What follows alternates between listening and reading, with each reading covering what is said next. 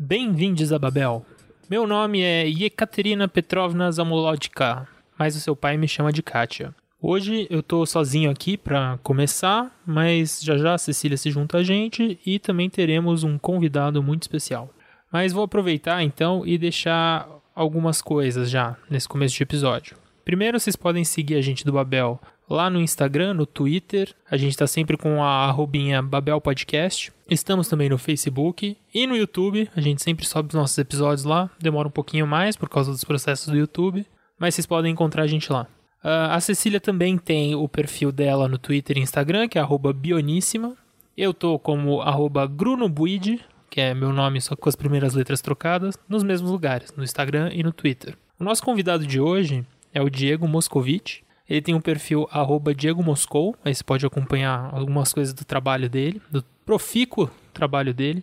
É, inclusive, deixar um abraço aí pra Bela, que é irmã dele, que fez letras comigo. A gente tá no Apoia-se com apoia.se barra babelpodcast. Lá você pode contribuir com a gente no nosso financiamento coletivo para tocar esse projeto. A gente tem alguns gastos com equipamento, manutenção de servidores, esse tipo de coisa, e vocês podem ajudar a gente lá, também concorrendo a alguns brindes, como por exemplo a nossa maravilhosa Eco Bag. A gente também tá no Spotify, que a gente faz uma playlist com músicas dos idiomas que a gente trata em cada episódio. Chama Torre de Dança. Procura lá e também a gente linka sempre nos episódios.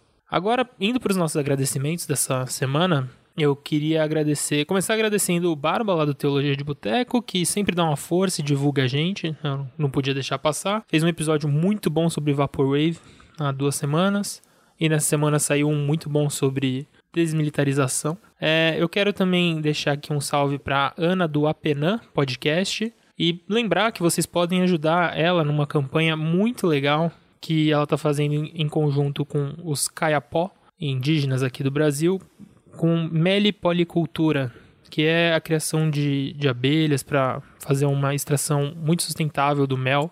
É, e vocês podem ajudar e conhecer mais o projeto lá no catarse.me barra mel indígena.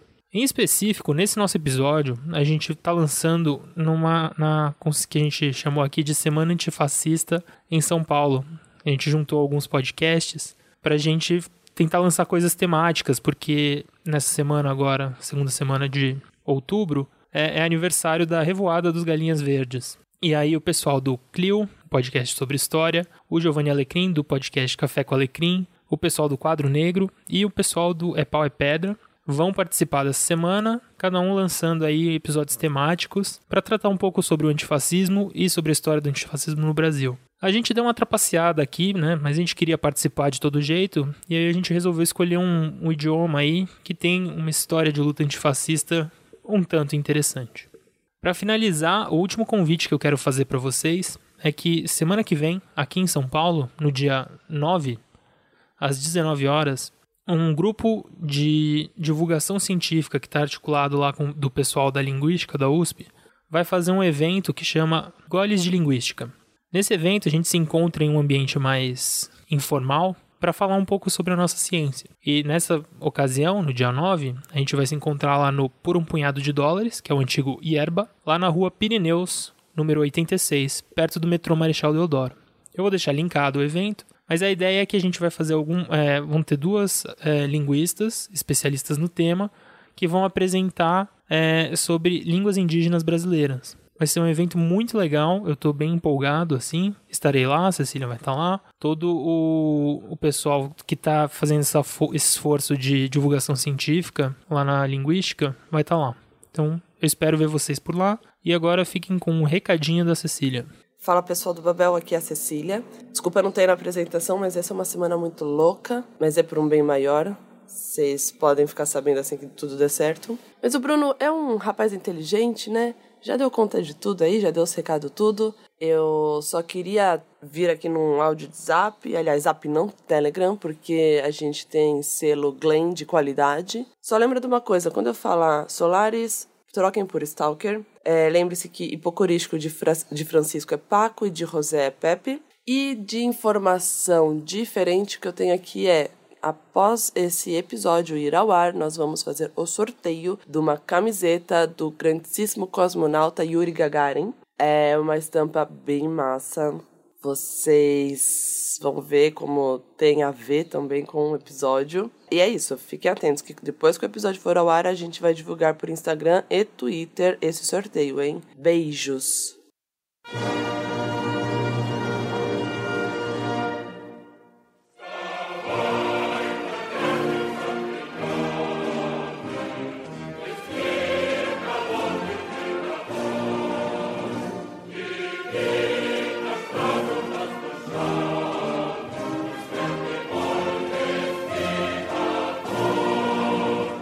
Bom, Cecília, então hoje a gente tem aqui um convidado com a gente. Oi, Diego. Oi, Bruno. Oi, Cecília.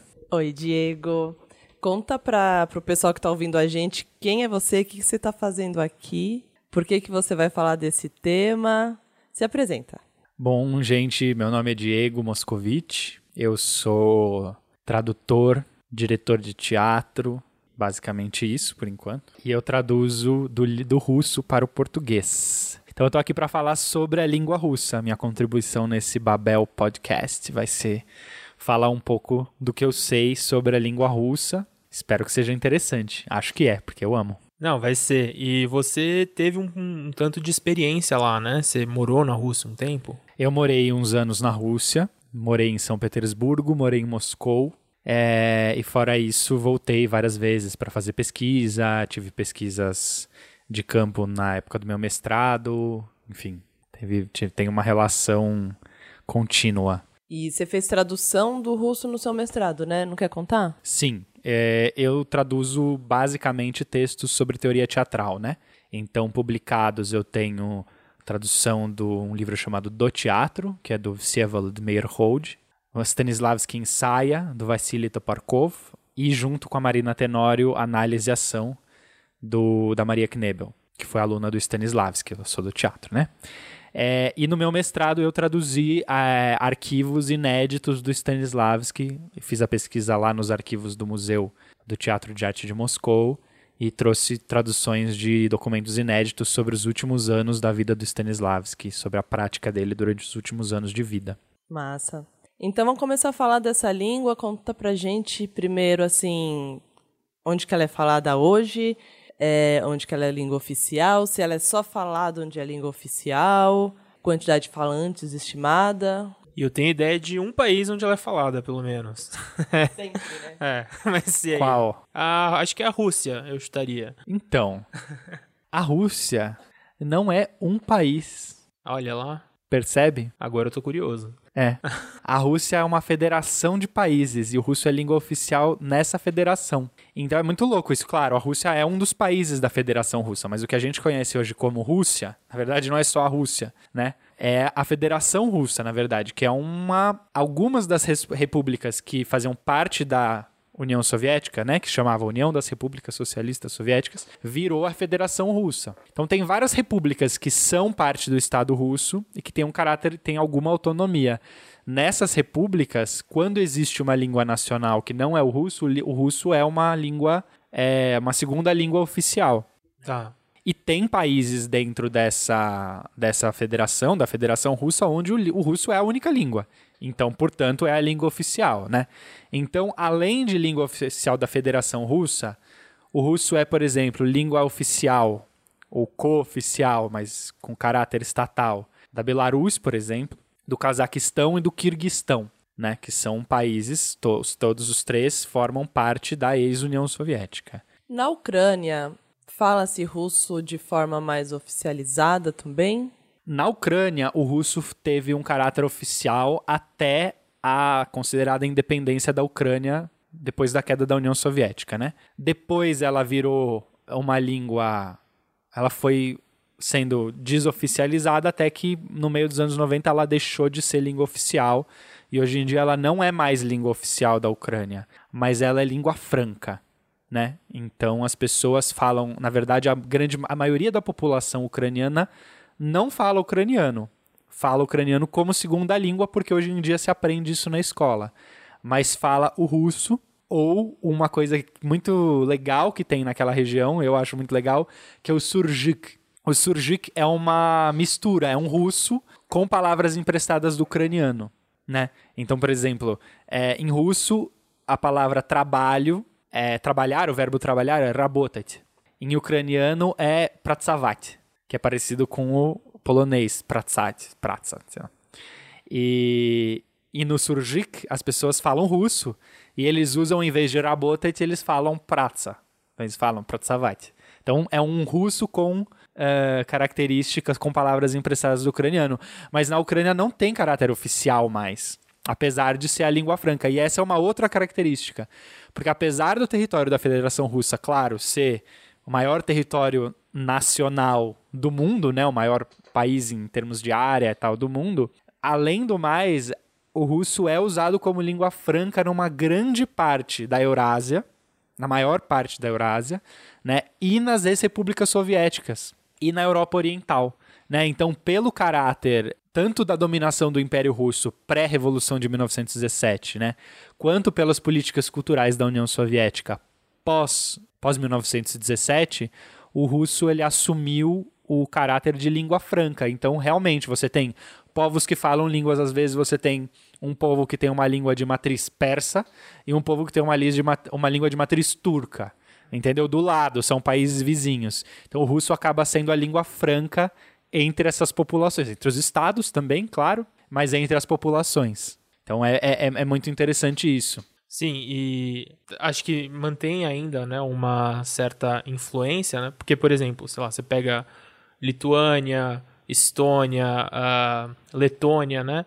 Esses países do, do Mar Báltico ali, do Golfo do Mar Báltico, eles também ainda usam, apesar de não como um jeito oficial, usam o russo ainda, né? Na, nas ruas, nas...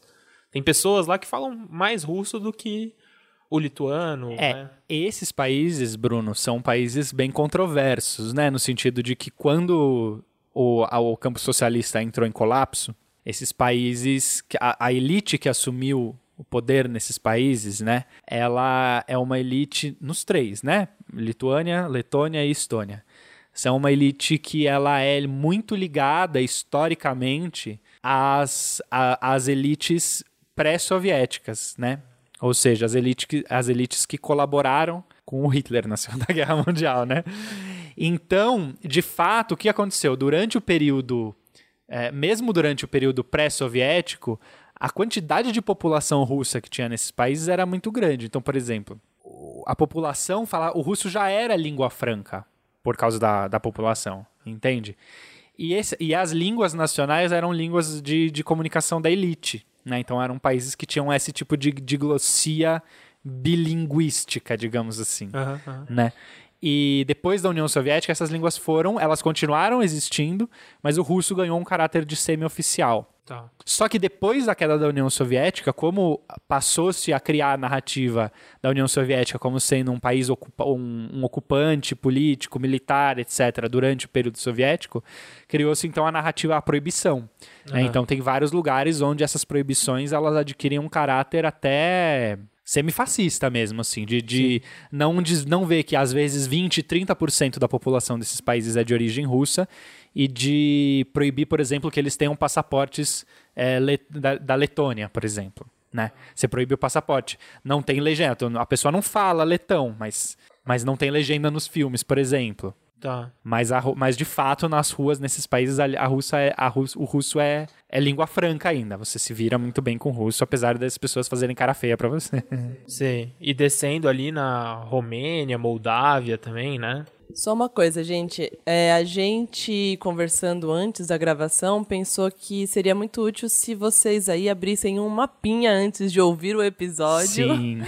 Porque, mesmo que não dê pra ficar acompanhando no mapa, para rapidinho, olha o mapa, dá uma mentalizada em umas coisas e volta a ouvir aqui. Vai ajudar bastante. Isso. É, aí voltando ali pro Moldávia, Romênia, né? Que, até que a gente fez um episódio sobre o romeno, né? O último episódio que a gente lançou com o Rodrigo também estava na esfera de influência, né, da União Soviética, evidentemente. E, mas também são países em que o russo ainda é falado, apesar de não ter mais caráter oficial também. Sim, sim, exatamente. Né? Nesses países, o russo nunca teve um caráter oficial, né? mas ele sempre foi usado como língua franca, né? Como se a gente pensar que o campo socialista era uma coisa gigantesca que ocupava meio planeta, basicamente, né? É mais ou menos o que a gente vê nos países ocidentais com o inglês, Claro. né? O inglês acaba sendo essa língua franca de transações, de negócios, de não sei o quê, e muita gente. Então, nesses países que não falavam russo, né? O Arme... Na Armênia nunca se falou russo na, nas ruas, mas muita gente teve o russo compulsório na educação. Né, desde o ensino fundamental. Na Polônia, a mesma coisa. né? nunca se falou, ah, vamos proibir o polonês e só falar russo. Claro que não. Mas depois que a Polônia virou uma república é, popular, né, depois da, da Segunda Guerra, o russo passou a entrar no currículo como sendo uma língua de, de intercâmbio internacional, digamos Ah, assim. Né? Claro. É, bom, uma outra informação que eu trago é que se a gente pensa na ONU, por exemplo, o russo é uma das seis línguas oficiais da ONU, né? Que também, claro que faz sentido se a gente pensar no contexto que a ONU surge, russo tinha que ser uma das seis línguas, né? Mas é, é pelo tamanho do, do russo também faz todo sentido. Não, faz sentido. E, ó, deixa eu só te falar uma coisa. Por exemplo, no censo de 2014, o russo aparece como a sexta língua mais falada no mundo. É, se o parâmetro de, de medição for a quantidade de falantes da língua, de pessoas que dominam a língua. Tá. E ela é a oitava língua em termos de pessoas que a falam como língua materna. Tá, tá, tá. Né? Então, assim, é, é bastante gente, né? Sim. Ao todo, com esse- nesse censo de 2014, são 264 milhões de pessoas que falam é, russo no mundo. Como língua materna ou como segunda língua. Ou como segunda língua. Claro. Aby v něj vešel mandarin. Svůj s marností a Bem, depois dessa introdução, é, vamos ver qual é a história, né? uma breve história da formação da língua que inclui muitos e muitos séculos. E conta pra gente, Diego, assim, formação desse povo, né, junto com a língua. É, aí junto já vem as informações de tronco linguístico, família linguística. Bom, acho que a primeira coisa legal de falar assim, bom, caracterizando, né? Então, o russo faz parte das línguas eslavas. São as línguas faladas pelos povos etnicamente eslavos, mas não só, né? Então, por exemplo, os búlgaros não são etnicamente eslavos, mas a língua búlgara é uma língua eslava, que é diferente de uma língua colonial, né? Por exemplo, o português que foi imposto pra gente, né? A língua búlgara ela foi desenvolvida na base eslava, mas ela por um povo que não é eslavo. Né? Mas não é sobre a língua búlgara. Hoje a gente está falando, estamos falando sobre o russo. E as línguas eslavas geralmente são divididas em três é, troncos, três subgrupos, né? Então tem as línguas eslavas do sul, as quais fazem parte o eslavo antigo, né? O eslavo eclesiástico, que é a língua da igreja católica ortodoxa russa. O búlgaro, o macedônio, o sérvio, o croata, o esloveno, por exemplo. As línguas eslavas ocidentais, que é polonês, tcheco, eslovaco, silesiano e algumas outras, inclusive, que já estão mortas. E as línguas eslavas orientais, das quais fazem parte hoje em dia o russo, o bielorrusso, o ucraniano e o russínio, que é uma outra língua. É, Oi, é, pois é.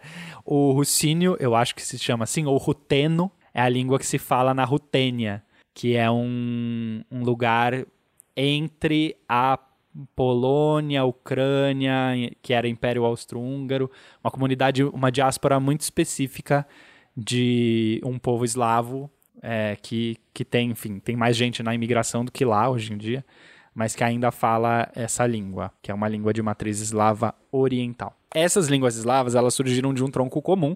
Russo é uma língua indo-europeia, né, do tronco indo-europeu, então, né, como o latim, por exemplo, e outras. E ela é uma língua que, então, essas línguas era era a língua, era o desenvolvimento da língua indo-europeia nas tribos que habitavam ali a região da Eurásia, né, da parte mais europeia da Eurásia, Europa Ocidental, Oriental, desculpa, e, e etc. E essas tribos têm uma, uma coisa muito interessante que eu gosto de começar para entender por que, que ela se chama eslava, né? Por que eslavo? Essas tribos, elas viviam em guerra contra os vikings. inclusive a palavra Rússia vem de um termo russo que veio com essas invasões vikings, né? Sim, sim. Tão sim. frequente De que tão era. frequente que era, né? A, a Rus. é Agora, a palavra eslavo também, né? Então, eslavo era como os vikings se, se referiam a esses povos contra os quais eles guerreavam para chegar e invadir Bizâncio, né? Porque pelo, pelas rotas é, de rios, né? Pela navegação dos rios ali pelo, pelo interior, chegava-se até o mar Mediterrâneo, Constantinopla. Então, a palavra eslavo vem do viking slav, Só uma pausa rapidinho, gente. Lembra que no episódio que a gente falou sobre o islandês, a gente explicou que viking não é uma etnia, não é um povo, é uma parcela daquela população escandinava que tinha essas empreitadas bélicas e de saques e tudo mais. Então, tudo bem a gente falar que eram os vikings, os vikings chegando dali, porque era essa parcela daquele povo escandinavo que ia para lá fazer isso. Isso. E nas línguas escandinavas, né, na- na- nas línguas escandinavas, Slav, por exemplo, a gente pode ver um correlato em inglês, na palavra slave, que é escravo, né, o mesmo significado. Então, os Slavs, os eslavos eram o que eles consideravam como escravos, né, e aí eles foram, enfim, tomando essa denominação, se chamando de eslavos, as tribos eslavas, etc., acabou entrando na literatura e esses povos se autodenominaram, acabaram se autodenominando eslavos, mas eles tinham uma língua comum, né, uma língua eslava comum, da onde o russo passou a se desenvolver. Então, voltando a falar especificamente do russo, geralmente se divide a história da língua russa em três períodos. Um período que se chama o período da língua russa antiga, que é um período onde ainda não tinha diferenciação entre as três línguas eh, eslavas orientais. É um período que é, são, são tribos, algumas primeiras unificações, a língua da Rússia de Kiev, por exemplo, da, da Rus de Kiev, etc. Ah, e o período russo antigo, para vocês terem uma ideia, ele começa, pode-se dizer que o russo come- começa a se falar em russo antigo, depois, óbvio, mas é, atribui-se ao russo antigo séculos 5, 7 depois de Cristo até o século 14. E algumas características legais ou interessantes desse período é, por exemplo, a questão da diglossia. Então você tinha uma língua que era a língua litúrgica, a língua eclesiástica, escrita, mas também usada para comunicação em meios formais, letrados, etc., né? Que é, a- que é o, o eslavo eclesiástico, que se chama. E você tinha o russo antigo usado para comunicação do dia a dia das pessoas, nas, nas comunidades, etc. Né? Então esse período tem. Várias línguas hoje em dia têm né, diglossia. O russo não tem hoje em dia diglossia. Não existe diglossia em russo hoje em dia. Mas nessa época tinha. E é mais ou menos dessa época onde se começam a aparecer também as especificidades das línguas eslavas é, ori- orientais. Né? Então, dizer o russo começa a se separar do bielorrusso e do ucraniano enquanto língua nessa época. A gente sabe que o russo é escrito em outro alfabeto, né? que é o alfabeto cirílico. E é dessa época, mais ou menos, a criação do alfabeto cirílico. Só que geralmente a gente acha que o alfabeto cirílico tem a ver com São Cirilo, né, que teria criado esse alfabeto baseado no alfabeto grego, etc. Então, não. O Cirilo não, o Cirilo e o Metódio, que eram os irmãos, eles não criaram o alfabeto cirílico, eles criaram um outro alfabeto que se chama Glagolitsa, ou glagolítico em português, que foi uma primeira forma de escrever as línguas eslavas, um primeiro alfabeto para se escrever nas línguas eslavas, para escrever os evangelhos, obviamente. E foi na região da Bulgária, né, no Império Búlgaro, que o czar Simão I, seu Simão o Grande, encomendou, né, a Bulgária tinha um, um reino grande na época e tinha uma das primeiras escolas literário-linguísticas, né, que era a escola eh, literária de Preslava, na Bulgária no século IX. E lá, o imperador da Bulgária, ele encomenda para os discípulos do, do Cirilo e do Metódio a criação de um alfabeto mais simples e um alfabeto que fosse melhor para se escrever na língua búlgara, que vamos lembrar, é uma língua eslava. E aí eles desenvolvem uma mistura do glagolítico do São Cirilo com o grego. E isso vira um alfabeto que eles é, é, homenageiam então o Cirilo, dizendo que então esse era o alfabeto cirílico, né? E a partir daí a gente vê que o, o cirílico passa a ser utilizado primeiro para essa língua eclesiástica, né? Que, que era uma língua, que era falada, ela não era uma língua morta. Era a língua do. E também da, das liturgias, né? Assim, então. Acho que até hoje, né? Eles usam.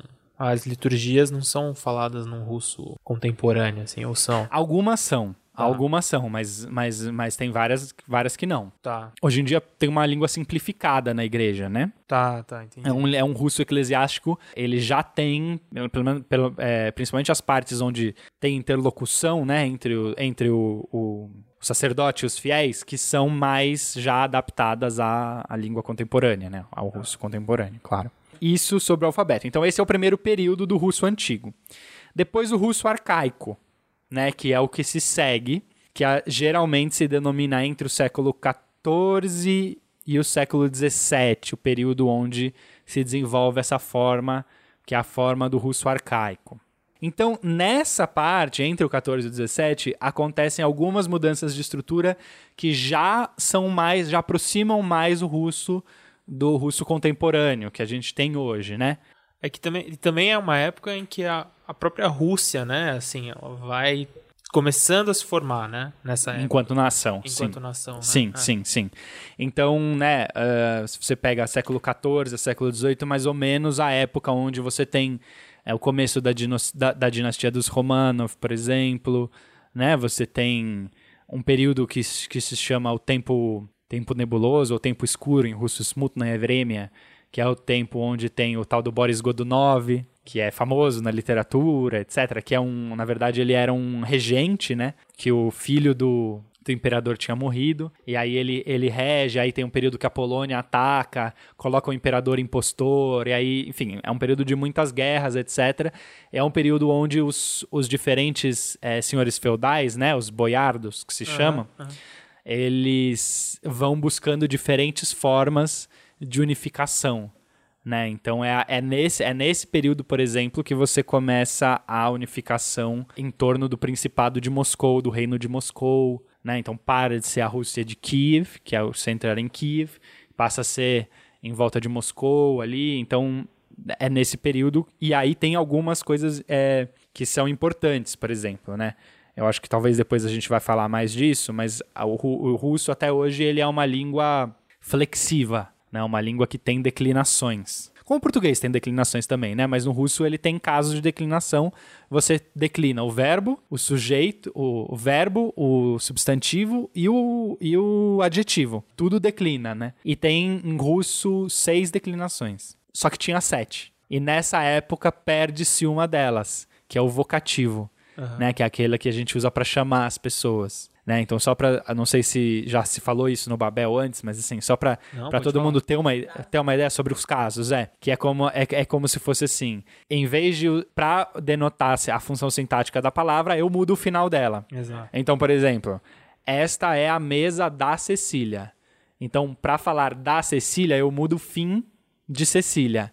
Então, em russo, por exemplo, me- vou usar em português, vou fa- fazer um exemplo tosco, mas para as pessoas entenderem. Então, em vez de falar mesa da Cecília, eu falaria mesa Cecília. Troca o fim da palavra, né? E o vocativo é o caso de chamar. Então, quando eu preciso chamar alguém, para a pessoa entender que eu estou chamando, por exemplo, em vez de falar Bruno, eu falaria Brune, Aham. né? Seu nome é Bruno, mas eu falaria Bruni, aí você já sabe que eu tô te chamando, né? Sim, sim. E o russo perde essa função ne- de- de- nessa época do russo arcaico, Tá. né? Então, hoje em dia em russo, se eu preciso te chamar, eu falo Bruno ou Cecília, né? Não, não, não, não muda a palavra. Então, tem isso.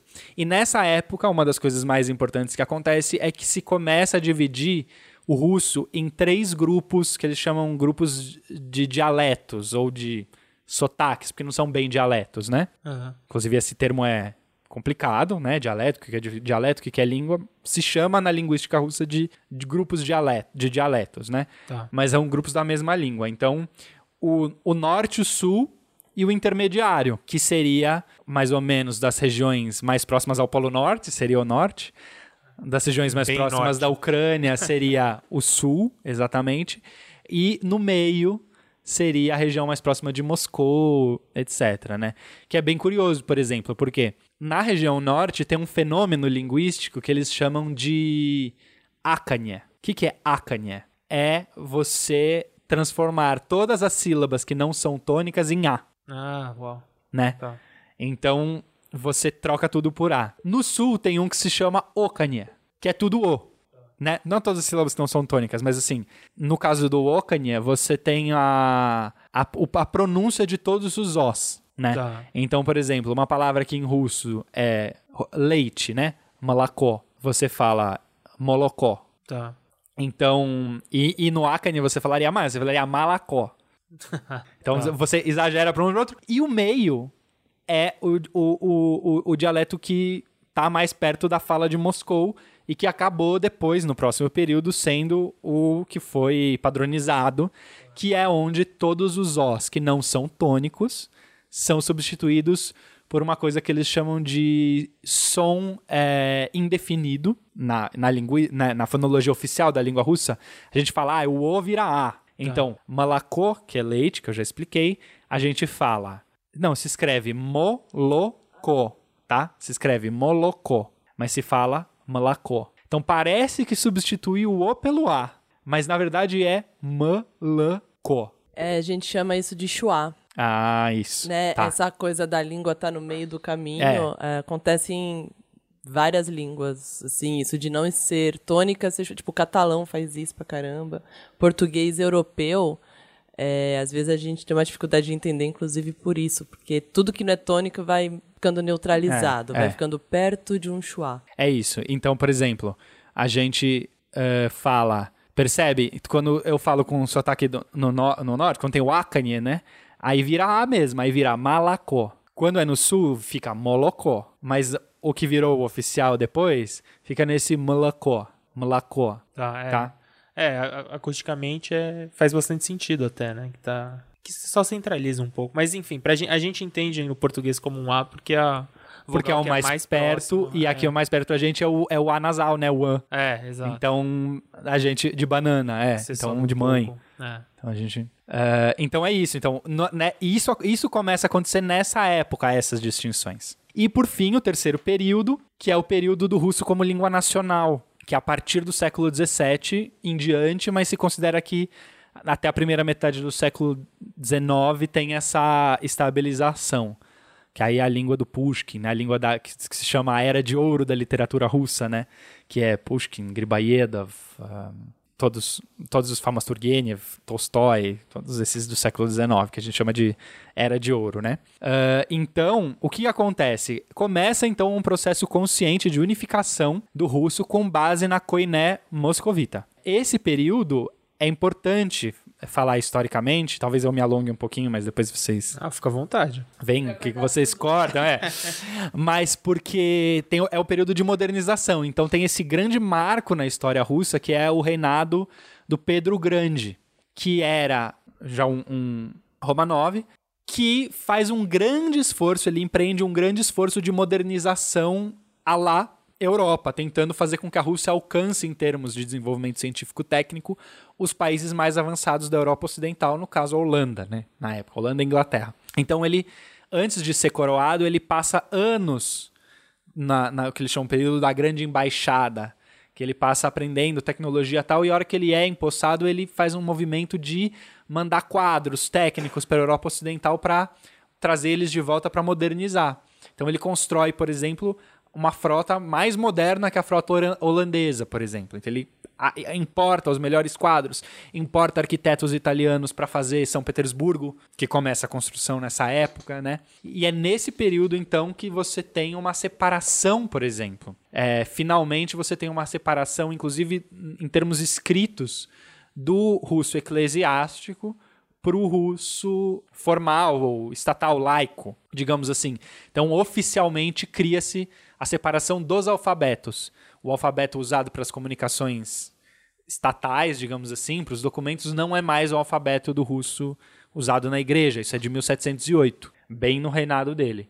Então, esse período é muito importante. É, eu, o, o Pedro, ele até. Acho que ele é um- o mais típico do que é chamado de déspota esclarecido, né? Que era esse cara que centralizava o poder. É, mas que centralizava. O Dom Pedro acho que se inspirou bastante até. Mas que se inspira, é, centralizava muito o poder, né? Evidentemente, mas que tentava ah, introduzir as artes, modernizar, enfim, fazer essas coisas. É, mas ele é um déspota esclarecido avant la lettre. Porque quem vai ser a grande déspota esclarecida vai ser a Catarina, Tá. Catarina II, a Catarina Grande, Tá. que inclusive vai adotar essa reivindicação. Ah, tá. Ela tinha correspondências com Voltaire, com Diderot.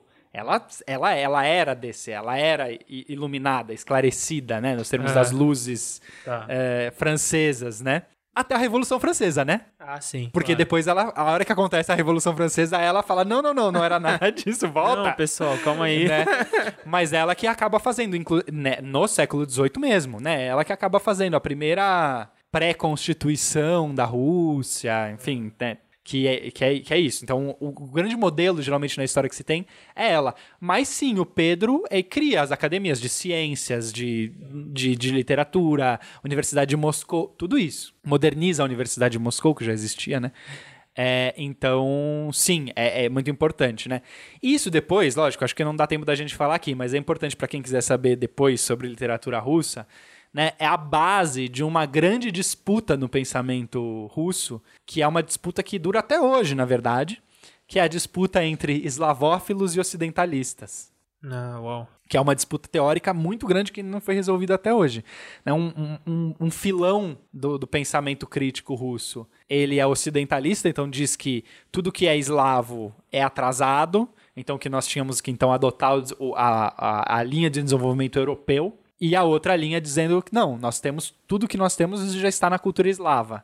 né? Vamos só racionalizar ela e, e usar, mas com a base no- na, na nossa cultura tradicional, né? É mais ou menos isso. Daria para atribuir esses posicionamentos a São Petersburgo versus Moscou, porque Petersburgo é mais ocidentalizada mesmo, Sim, né? E sim. Moscou é mais voltada pro lado oriental da Federação Russa. É, daria, mas eu, eu, não, eu não sei se é muito correto, assim. Daria pra pensar nisso no tempo do Pedro Grande. Lógico que essas correntes não estavam estabelecidas nesse tempo. Isso eu tô dizendo assim, dá pra traçar a origem histórica dessas duas matrizes de pensamento aí, né? Mas, de fato, quando ele é, resolve construir São Petersburgo, também tem a ver com o fato de que era muito difícil você, no lugar onde era o lugar por excelência do império, dos boiardos, etc., fazer uma coisa completamente europeia. Então, até tem a ver com isso. Os eslavófilos têm uma grande crítica às modernizações a posteriori, claro, né? É, as modernizações do Pedro, mas é, tem, tinha eslavófilos em, muitos em São Petersburgo também, assim, não, né? Na verdade, o processo de transferência das elites de poder de Moscou para São Petersburgo, ele é relativamente muito bem sucedido ao longo do século XVIII, né? Então você realmente consegue mudar a capital para lá, sabe? E acho que essa tensão aí é uma coisa bem presente, não, mas não só na Rússia, né? Você pega a Turquia também, esses países que ficam nessa beira da Europa, Uhum, né? Porque você tem essa tensão entre, pô, a gente é europeu ocidental, né? E, mas também a gente é daqui, né? A gente não tá lá no centro da, da Europa ocidental tal. Eu acho que é uma tensão que existia na época, não, não nesses termos, né? Como você bem apontou, que a, essa divisão também é mais posterior. Mas acho bem, bem interessante, assim, porque a gente vai ver, quando a gente fizer um episódio sobre turco, por exemplo, a questão do alfabeto é uma coisa, assim... Ah, em determinado momento se decide que o turco não é mais escrito em alfabeto árabe. Ele é em alfabeto latino. Mas você sabe que em russo essa discussão ela é presente assim até a época da Revolução Soviética. Ah, imagino. Inclusive, na época da Revolução Soviética, uma das propostas era é, Transliteratura. transliterar tudo pro alfabeto latino, né? E essa proposta perde. Como no mandarim teve isso também, né? Sim. Ou, ou o Vietnã, por exemplo, que parou de ser escrito em caracteres é, chineses e transliterou tudo, né? É, é. É uma tensão, né? É, é, é- é muito interessante essa história, mas pra gente saber só que esse período é o período onde a língua russa acaba de se formar como língua de uma nação.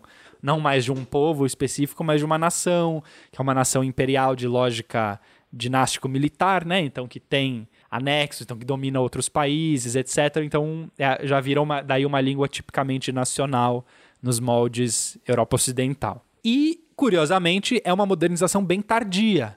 Porque se a gente for parar para ver, a primeira gramática russa ela data de 1755, ou seja, quase século XIX já. Né? E quem escreve ela é um dos mais importantes, considerados um dos pais da literatura russa, é o Mikhail Lomonosov. Hoje em dia até a Universidade Estadual de Estatal de Moscou se chama Lomonosov, né? Então, o cara foi super importante. E é nesse período que tem então todos da era da era dourada da literatura russa. Então, principalmente tem que citar o Alexander Pushkin, que já é do século XIX, né? Mas que é onde se considera que a língua russa se estabilizou. É na literatura do Pushkin, porque ele foi a primeira pessoa que conseguiu escrever de uma forma onde se escreve como se fala, mas ao mesmo tempo mantendo os parâmetros da alta literatura, etc. Então ele faz uma mistura na língua dele, né, das palavras populares, enfim, da língua coloquial, cotidiana, com palavras é, do eclesiástico, do eslavo eclesiástico, etc. E pode-se dizer com, com toda a certeza, na verdade, que até hoje a língua que se fala ela é uma língua que tem a matriz da língua pushkiniana, da, da, da língua do Pushkin, assim. E conta pra gente da história do Pushkin, que ele não era etnicamente tão russo assim, né? Essa é uma história muito legal. o tataravô do Pushkin, o Alexander Pushkin, ele é, então, enfim, considerado, você fala na Rússia, você- na Rússia você chega pra alguém e fala, ah, quem que... Cita um escritor. Né? No Brasil, engraçado, no Ocidente, tem um professor da USP, o Bruno Gomide, ele tem uma tese muito interessante sobre a recepção da literatura russa no Ocidente. E é engraçado isso, porque no Ocidente você fala assim, ah, fala um autor russo. Você falaria Dostoiévski, basicamente. O mais conhecido, ou Tolstói, talvez, né? O primeiro que vem à cabeça de uma forma geral. Na Rússia, não, é o Pushkin. Mas é que ele não tá muito traduzido, porque ele escreve em verso, então é muito difícil traduzir, né? E só que todo mundo, você fala na rua, você fala assim, ah, fala, quem, ah, Pushkin. Você sabe alguma coisa do Pushkin? Ah, я помню чудное мгновение. Todo mundo sabe citar alguma coisa do Pushkin, como se fosse assim. Ah, fala alguma coisa em português aí. Ó, mar salgado, quantas, la- quanta, quanto do seu, sabe? Como se fosse isso, assim. Ah, e sabe citar Camões ou Fernando Pessoa. Sim. É, então todo mundo sabe, ele é muito importante mesmo, inclusive no imaginário das pessoas. E o tataravô dele era um africano escravizado que foi dado de presente Pedro o Grande, pro czar, pre- por, exatamente esse que modernizou, etc. Só que como na Rússia não existia a figura jurídica da escravidão, ele foi recebido como um presente e ele foi posto na corte. O, o- tem até um conto que está traduzido brilhantemente para o português. Se chama O Negro de Pedro o Grande, traduzido pelo Boris Schneiderman. É um conto do próprio Pushkin, recuperando a história do tataravô. É, o Negro de Pedro o Grande. Ele era um africano escravizado que, pela ausência da figura do escravo, porque na, na né, do- do- da escravidão jurídica, né? Porque na Rússia você tinha a servidão da gleba, então não precisava da escravidão africana, etc. Não né? era porque eles eram Não era porque eles eram bonzinhos. bonzinhos, obviamente. É muito pelo contrário. Está aí 1917 para provar. Né? É, agora, o que acontece é que ele acaba indo para a corte, ele acaba fazendo parte desse esforço de europeização do Pedro Grande. Então ele é mandado para a França para estudar artes militares nos colégios da França, etc. E ele acaba virando um alto, um, um oficial de alta patente e ganha título de nobreza. E a partir daí, bom, enfim, ele se casa com uma russa, não sei o que, tem filhos, e aí daí vem a linhagem dos Pushkin. É interessante isso, né? Porque o o fundador da literatura russa tem origens algum lugar, né? Porque claro, depois isso vai, né? Mas ele tem origem africana. Não, isso é, é muito. Uma história muito incrível, assim. né? Não é algo que a gente imagina e. E tá aí, né? É uma história super importante da, da Rússia. E tem uma outra coisa, vocês sabem que o Pushkin, ele traduz um poema do Tomás Antônio Gonzaga. Caralho. A única tradução que tem do século XIX de poesia brasileira, entre aspas, claro, né? É, em russo, é uma tradução que o Pushkin faz sobre um poema do Tomás Antônio Gonzaga para a Marília de Dirceu. Bem, terminada essa parte desse período, vamos falar de uma coisa muito boa Vamos. que aconteceu num ano aí que você acabou de citar.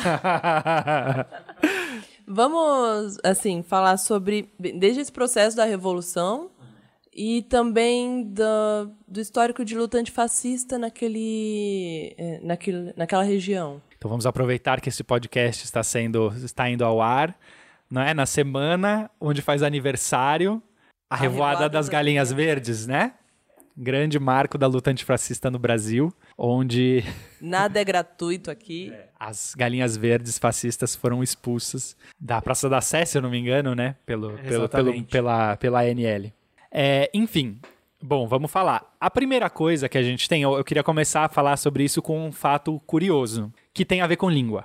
Geralmente, é, te- em 1918, começa a valer, né, é, implementado uma, é implementada uma grande reforma ortográfica na Rússia, para a língua russa. Né, que acaba com várias coisas. E uma delas era que a- no alfabeto cirílico que se usava desde a época do Pedro, né, desde 1708, tinha várias, várias letras que tinham sons iguais. Então, o E, que a gente tem o E, era o IE, mas tinha uma outra. Então, tinha várias coisas que já não tinham muito mais uso, né? Então, foi implementada uma reforma que simplificava a grafia, assim, significantemente, assim, da, da, da língua russa. E geralmente se, a- se diz que essa é a reforma bolchevique da língua russa, etc. O que pouca gente sabe é que ela não é uma reforma bolchevique da língua russa. Ela é uma reforma que já estava sendo debatida e já estava aprovada desde quase uma década antes por diferentes linguistas, inclusive de extrema direita, que estavam trabalhando numa forma de simplificar, porque realmente várias coisas da língua escrita já tinham perdido a sua a sua utilidade prática na hora de escrever. Só que o que acontece? Ela vai demorando, demorando, demorando, e ela é implementada então em 1918 pelo Lunacharsky. Anatoly Lunacharsky, primeiro comissário do povo para instrução pública, né, do Narcompros, que era tipo o Ministério da Cultura e da Educação da Revolução, os primeiros anos da educação. E apesar dela ter, antes da Revolução, uma ampla aceitação, imediatamente os exércitos brancos, ou seja, pró-czaristas, os mencheviques, né, não eram, não eram bem, os mencheviques elas acabam indo para o exército branco, né? Mas o exército branco ele não é capitaneado pelos mencheviques. Né? Os mencheviques são aqueles social-democratas que passam a ser a, a escadinha dos czaristas, na verdade, né? Que quem dominava eram as elites czaristas que tinham sido desalojadas do poder, o exército branco. Imediatamente, apesar deles já terem concordado lá anteriormente em, a- em implementar a reforma, ela passa a ser a grande reforma bolchevique. Eu não vou escrever na língua bolchevique, não sei o quê, tanto que a, impren a, a imprensa e a né, todo o material impresso russo da imigração é, branca ele é ele, ele demora muitos anos assim quase duas décadas para começar a ser impresso na língua russa com a ortografia soviética né? é meio que a mesma coisa que ah, os chineses de Taiwan se recusam em escrever no mandarim com os caracteres simplificados etc é basicamente a mesma a mesma discussão né então te- co- começa isso, assim, né? Assim, eu, eu gosto de começar com esse caso para a gente ver como, como as, as tensões, né, as contradições que estão presentes na sociedade, elas influenciam direto na, na forma como a, como a gente fala, como a gente vai, né? Então a primeira, a- o primeiro grande marco aí é essa essa essa reforma e aí que os bolcheviques adotam, etc, né? Uma coisa muito curiosa, né, da, do período pós-revolucionário, que até hoje é assim na língua russa, é que pré-revolução, por exemplo, você tinha uma coisa que eles chamam de feminino diminutivo. O que, que é o feminino diminutivo? Uma palavra ela é do gênero masculino, né? O russo ele tem três gêneros, tem masculino, feminino e neutro. Não significa, por exemplo, como no inglês que tudo que não é animado é neutro. Não. Qualquer coisa pode ser masculina, feminina ou neutra. Não tem a ver com sexo, não tipo, tem a ver com Gato gênero. é feminino, por exemplo. Isso, exatamente. E é aquele nome bonitinho? Como é que Cosca. é? Cosca. É, então. É, então, exatamente. Tipo, não, não tem a ver com gênero social, não tem a ver com sexo biológico, não tem a ver com ter ou não ter vida. É, é completamente aleatório, na verdade. E algumas palavras tinham um feminino que era uma feminização do diminutivo da palavra. Então, por exemplo, professor em russo é prepodavatel, masculino. Antes da revolução, você tinha uma o diminutivo, o, o feminino diminutivo para falar professora. Então era prepodavatelnitsa, como se fosse assim. A professorinha. Professor e professorinha, não tinha professora, entendeu? O feminino era professorinha. Paet, paetessa. Mais ou menos, tem, tem vários, tem qua- quase tudo pode ter, quase toda a profissão. Então, depois da Revolução, quando você tem aquela primeira onda de transformação das relações sociais, né? Tem um, não sei, fica aí a dica, Quem quiser saber mais sobre a coisa das mulheres, a Revolução Russa e tal, tem um livro muito bom da Wendy Goldman, chama Mulher, Estado e Revolução, que descreve muito, porque ela, ela tava, né? Então, a Wendy Goldman tava. Ela descreve. Então, Então, a coisa de você, por exemplo, fazer uma primeira tentativa de remunerar é, o trabalho. Né? Não era de remunerar o trabalho doméstico, mas era de industrializar o, tra- o que se era o trabalho de reprodução, né? Que a gente fala. Né? Então, ah, então É o Estado se responsabilizando por esse trabalho e não as mulheres. Exatamente. Então, os grandes refeitórios coletivos, né? Os grandes parques coletivos, a grande, as escolas, as creches. Então, tive um primeiro momento onde isso foi imp- implementado em alguns lugares como um teste, né? É, então, nessa onda, por exemplo, sumiu, aboliu-se o feminino diminutivo e passou-se a designar a profissão no feminino com a palavra masculina. Então, prepadavátil é prepadavátil, tanto seja professor ou professora. É, é não tem mais poetessa, é poeta. Se você falar, ela é poeta, é isso, Ana poeta. Então, a revolução, a revolução traz essas coisas, né? E, inclusive, a revolução, ela começa a propor, alguns setores da revolução começam a propor mudanças muito mais radicais na língua. Então se cria diversas escolas linguísticas, por exemplo, né? Uma que tem uma relação bem complexa com a Revolução Bolchevique, mas que num todo ela tá ali nesse meio, né? É aquela Opoyas, criada pelo Viktor Shklovsky, que é a Organização para o Estudo da Linguagem Poética, que era uma organização para estudar linguística, enfim, trabalhando ali temos o Bakhtin, enfim, um monte de gente, né? Então, inclusive, ali no, no Círculo de Moscou, é, que foi onde o Bakhtin atuou, né, na, na, na Rússia, tem um livro que é muito atribuído ao Bakhtin, que é o Marxismo e Filosofia da Linguagem. Só que essa versão que é atribuída a ele, e é a que chegou primeiro aqui no Brasil, quando chegou aqui, foi um, período ditatorial, e ela meio que veio com as partes, entre aspas, ideológicas, cortadas. Tanto que é até mais fininho o livro. E o, a versão original, na verdade, é do Voloshnov. E é a parte que coloca o estudo da linguagem diretamente ligado com questões ideológicas. E, e tem o mesmo nome, Marxismo e Filosofia da Linguagem. Só muda a capa. Saiu agora, né, uma, uma tradução boa do Voloshinov, da 34. 34 que publicou. Chama isso, Marxismo e Filosofia da Linguagem. Sim, exatamente, exatamente. Né, Então você tinha aí muitas contradições e você tinha, você tinha basicamente dá para dividir em dois campos, né? O campo que dizia vamos mudar a linguagem como uma como uma forma de catalisar a mudança das relações sociais de produção, né? E um grupo que dizia não, isso é superestrutura, né? Então a linguagem é superestrutura. Então vamos mudar as relações de produção e a linguagem mudará é, sozinha. Também uma grande disputa aí que terminou não resolvida porque a mudança das relações sociais de produção aconteceu até certo ponto, né? então, aí a gente não sabe. Mas que a linguagem, a, a linguagem começa a mudar, ela, ela, ela, ela começa. Então, por exemplo, é isso, você no, no, no campo da, né, da, da luta das mulheres, né? Você tem essa, essa isso, aí que eu falei. Ou no, no campo de classes, por exemplo, some a figura a palavra, as palavras gaspadin e gaspajá, que são senhor e senhora, somem. Você passa a usar tavares, que é camarada, né?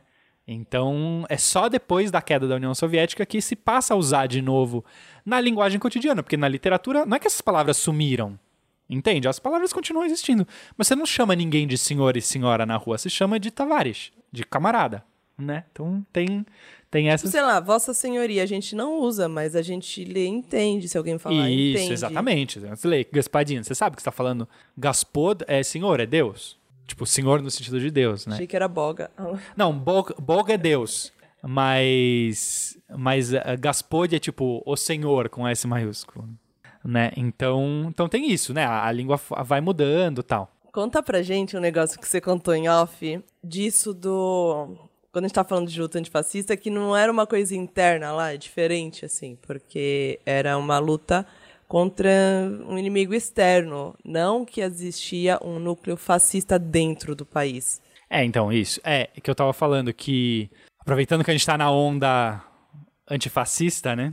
o que acontece é que a experiência da luta antifascista dentro e fora da União Soviética é muito diferente, né? Porque nos países da Europa Ocidental, nos países da América e América Latina, né, da América, você teve o fascismo como sendo uma coisa que aparece como uma ameaça de tomar o poder, né? Grupos fascistas, camisas pretas, cinzas, etc. Na Europa, na, na Ásia, por exemplo, você tem as invasões coloniais, né? Então, o Japão é, invadindo a Coreia, tomando a Coreia, tomando a Manchúria, etc. Na União Soviética, não existe um grupo fascista interno que tá. Então, a experiência da luta antifascista, ela é a experiência da guerra contra o fascismo, que é a guerra contra a Alemanha fascista, que em 41 invade a União Soviética e aí começa o que a gente chama de Segunda Guerra Mundial, mas que eles chamam de Grande Guerra Patriótica. Então essa experiência é muito diferente. Então, por exemplo, quando começa a luta antifascista nos países ocidentais, quem capitaneia, quem se torna o centro de direção da luta antifascista é a Terceira Internacional né, que é criada em 18 como substituição à segunda que tinha apoiado a guerra imperialista e que e cujo centro é Moscou, né? O centro da Terceira Internacional é Moscou, porque era o único país socialista. Etc. Agora, ela era internacional, então ela traduzia os documentos todos, né? Então, é, todos os documentos da luta antifascista podiam ser feitos em russo, falados em russo, mas eles já eram traduzidos. Tanto que a língua oficial da Terceira Internacional não é o russo. O russo é uma das. Mas a língua principal da Terceira Internacional é o alemão. Porque quando se criou a Terceira Internacional, existia a expectativa dos bolcheviques de que a próxima revolução, que estava logo ali na porta, seria a Revolução Alemã, que realmente aconteceu e que foi, foi massacrada, né? Mas que seria a Revolução Alemã que viria em, em apoio à Revolução Russa, num país industrializado já, né, de ponta do capitalismo contemporâneo, etc. Né? Então a língua era o alemão, a língua oficial da Terceira Internacional. Então essas experiências são muito diferentes. Né? A experiência antifascista que toca a língua russa é a experiência da guerra. E foi, assim, apesar de, de realmente ter sido uma experiência uh, externa né, na luta do fascismo, acho que a gente não pode negar que o se foi uma luta externa, o russo, a língua russa e a Rússia foi o país, a União Soviética, né, na verdade, porque todos os países ali envolvidos foram os responsáveis por derrubar o fascismo, né, do mais próximo que ele já chegou de, de vencer, né. É, então, até por isso que a gente resolve resolveu fazer um episódio sobre antifascismo dentro do nosso recorte temático aqui para falar sobre o russo, porque, enfim, se tem alguma Bom, tem algumas línguas também que aí que fizeram lutas belíssimas contra o fascismo, mas a, a, luta russa acho que ela tem um lugar especial aí, porque, enfim, a, a gente tem muito hoje essa visão de que a Segunda Guerra foi vencida pelos Estados Unidos, né? E não é à toa, é por causa de uma indústria cultural que empurra isso pra gente. Mas é evidente que quem ganhou a Segunda Guerra foi a, a União Soviética, né? Então a gente teve um puta panorama histórico aqui, né? E a gente vai passar para a próxima fase.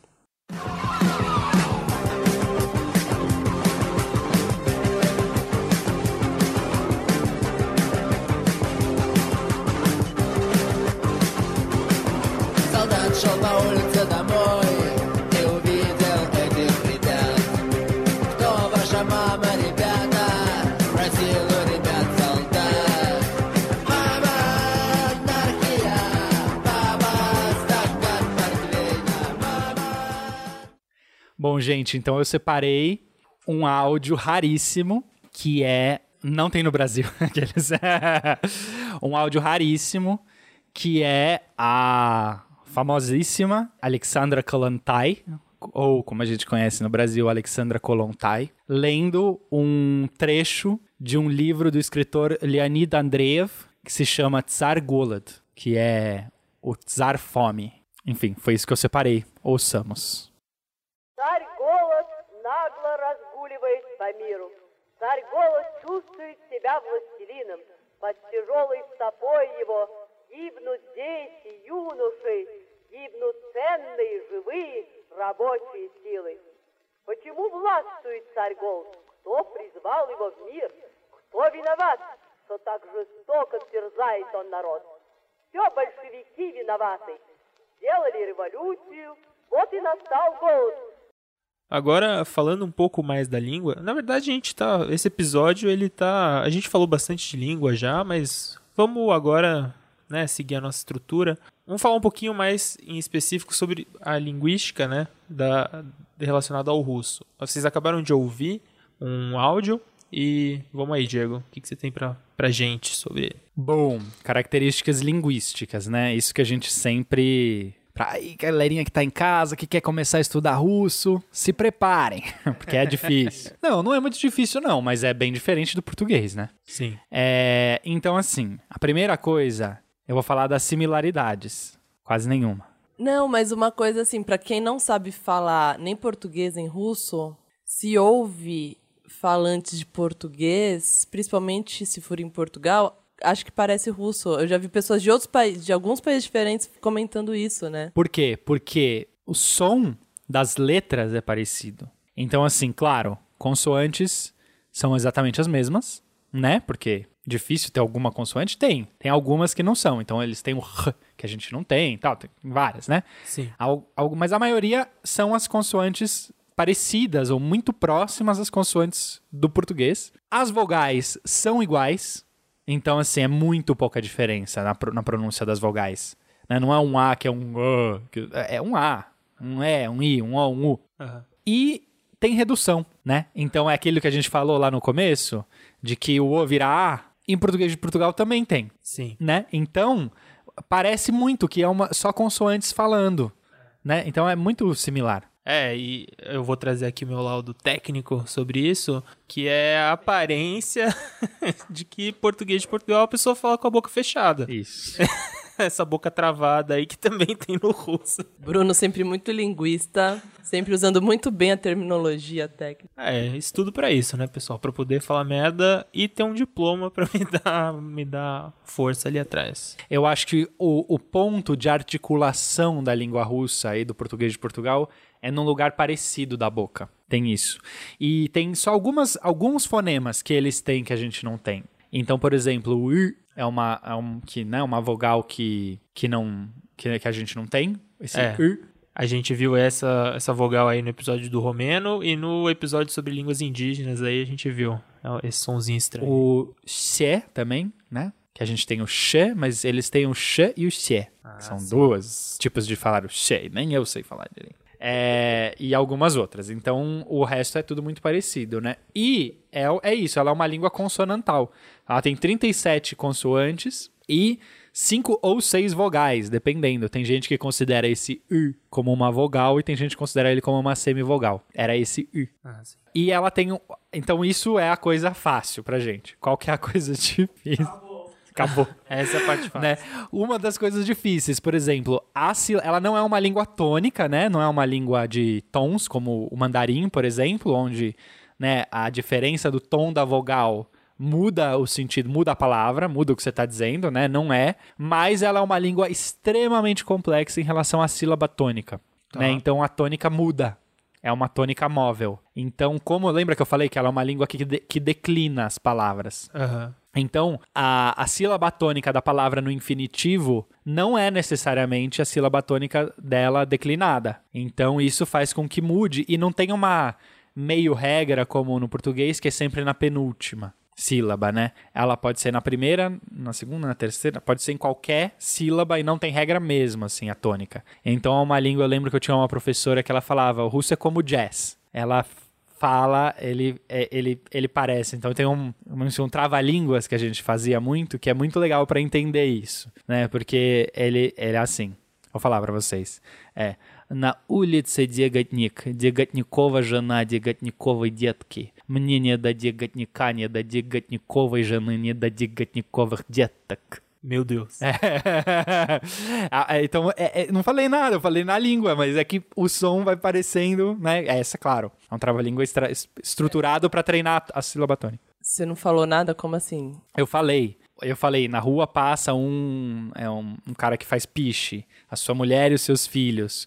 Eu não tenho tempo de falar com o cara que tem o piche, nem com o cara que tem nem a sua mulher, nem os seus filhos, é isso. Mas a estrutura é vai você vai né, mudando digatnik, digatnikova, digatnikovia. Enfim, você vai mudando a um trava-línguas para treinar isso. Mas para você ver como ela tem esse ritmo de jazz. Assim. Dá para ver um pouco isso na Kolontai, que a gente acabou de ouvir também, né? É, então isso, isso é uma característica muito interessante da sílaba tônica. Em relação à morfologia, como eu já disse, é uma língua flexiva, então tem casos de declinação. Então, dependendo do da função, São seis casos. são seis.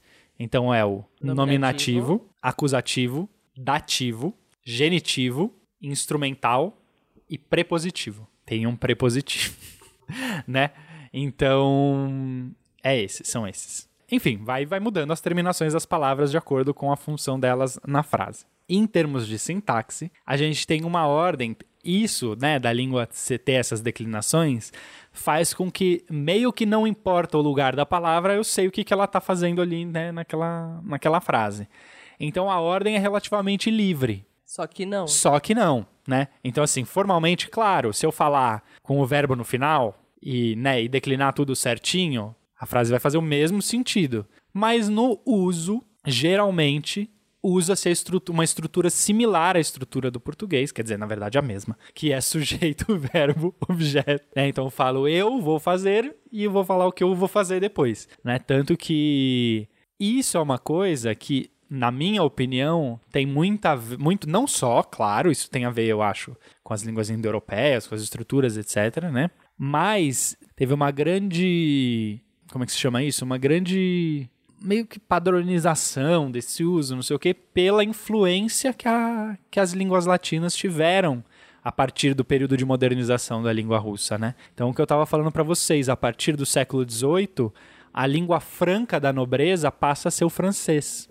O russo é língua estatal, oficial, etc., mas se comu- comunica-se em francês. Então, tinha muita, muita gente, muitos nobres da aristocracia que nem falavam russo, eles falavam só francês. O- né, os pais punham lá uma preceptora francesa, que geralmente era alguém com algum nível de instrução, mas não da nobreza, que era importado da França para trabalhar como governanta, que educava os filhos em francês. Então a, a língua, a, a língua materna acabava sendo francês e não russo. E isso aca- acaba influenciando muito na literatura russa do século XIX. Então, por exemplo, essa é uma grande diferença entre, por exemplo, Tolstói e Dostoiévski. Se você lê Tolstói em russo, o Tolstói ele tem um- uma língua russa que é considerada brilhante, assim. Ele é na- em termos de criação de imagens, de proposição, etc. Mas estruturalmente, se você traduz alguns trechos, eles a, a- a lógica deles é muito mais a lógica de uma língua latina do que de uma língua eslava, enquanto Dostoiévski não. Dostoiévski faz já esse. Ele, ele tem uma lógica muito mais eslava na construção das coisas do que o, do que o Tolstói, apesar dos dois serem igualmente alta língua russa literária, etc, etc, etc. né?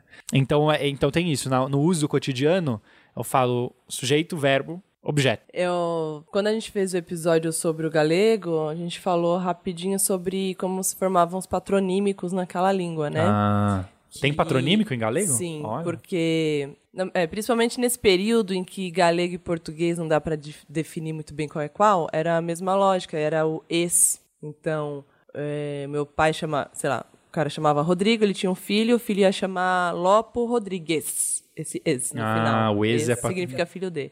Aí o Lopo Rodrigues tinha um filho que ia chamar é, Gonzalo. Aí ia ser Gonzalo Lopes, porque o pai chamava Lopo.